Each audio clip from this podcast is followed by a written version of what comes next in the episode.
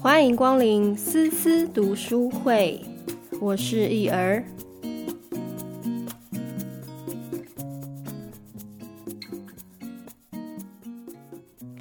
Hello，大家引颈期盼的读书会 Podcast 终于来啦！第一本想要跟大家分享的就是萨提尔的对话练习这本书，来自李重建老师的作品。那因为是读书会的 Podcast。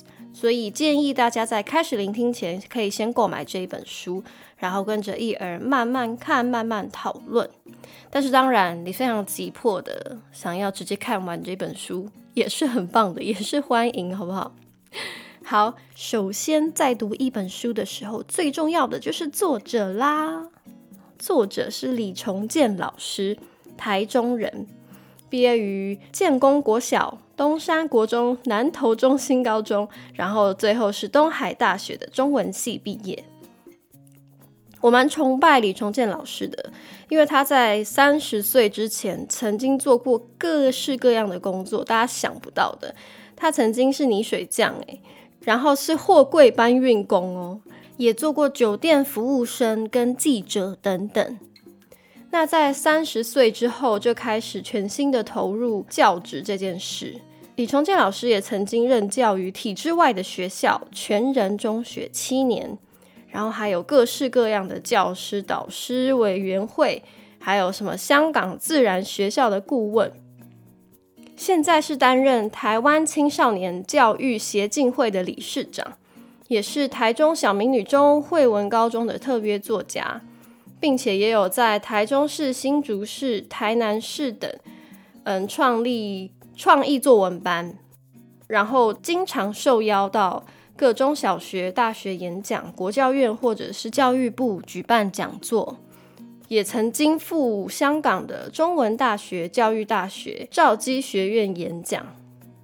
在二零一三年的时候，赴港发表萨提尔模式的教育心理论文。并且受邀去大陆做非常非常多的演讲。李重建老师也发行过十来多本的作品，如果有兴趣，大家可以在网络上查询哦。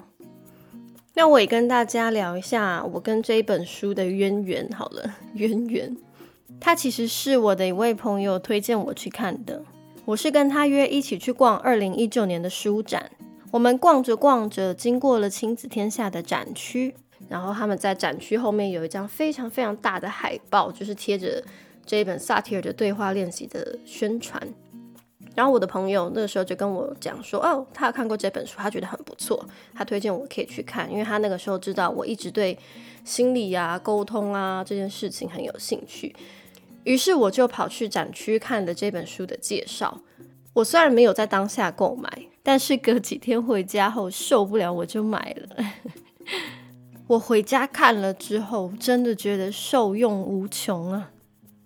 不过我总是要在这个一开头先跟大家说明，这本书里面的东西比较像是师傅领进门，修行在个人呐。如果要真的身体力行的做到，其实需要很长时间的练习跟教导。李重建老师其实到现在都还是持续的有在开设萨提尔的这个课程。带着大家一起练习冰山模式的运作，接下来就是要进入我们的读书会啦。好，读书会的一开始，我觉得要认识一本书，就一定要先看它的目录。我自己认为啦，看书本的目录其实是非常有助于理解整本书的概念，也是很重要的一个步骤哦。所以来，我们来先来看一下目录。这本书的目录，第一个是推荐序、作者序。然后正式文章的开始，第一章是谢字，第二章是远方冰山初步探索，第三章是水平面下冰山模式的基础，第四章是靠近察觉身体与情绪的记忆，第五章是好奇冰山对话前的练习，第六章是开展深入冰山路径。第七章是成长，追求自我；第八章是渴望与自己对话；第九章是连结，手足间的冰山。到了第九章才开始讲到与别人的对话，所以在第九章之前，其实他在讲的都是自己内心跟自己的对话，要再更加的认识自己。接下来的第十章是同理，伴侣的互相探索。第十一章是接纳，青春期孩子的冰山。所以你看哦，第十章是讲伴侣和情侣彼此之间。第十一章就是开始讲到，呃，如果结婚了，有太太，有先生，生了孩子，如何跟孩子相处。第十二章是扩散，学思达的回馈。第十三章就是终章，做一个总结。所以可以从这个目录看出这一整本书的架构，并且还有非常重要的比例分配。你们有没有发觉这本书其实花了非常非常多的章节？在探讨自己的冰山，接下来才开始进入理解他人冰山，然后接下来应用到身边的人、手足伴侣、孩童等等，也跟大家说明一下思思读书会的流程方式。之后会是在我阅读完一章或是两章之后，然后录一集 podcast 跟大家分享我在这一章看到的心得，然后还有自己经验的印证。所以大家可以赶快去买这本书，实体或是线上都有贩售。我自己是都有买，因为我是一个喜欢看实体书本的人，所以我看了我觉得很棒的书，我都一定会去买。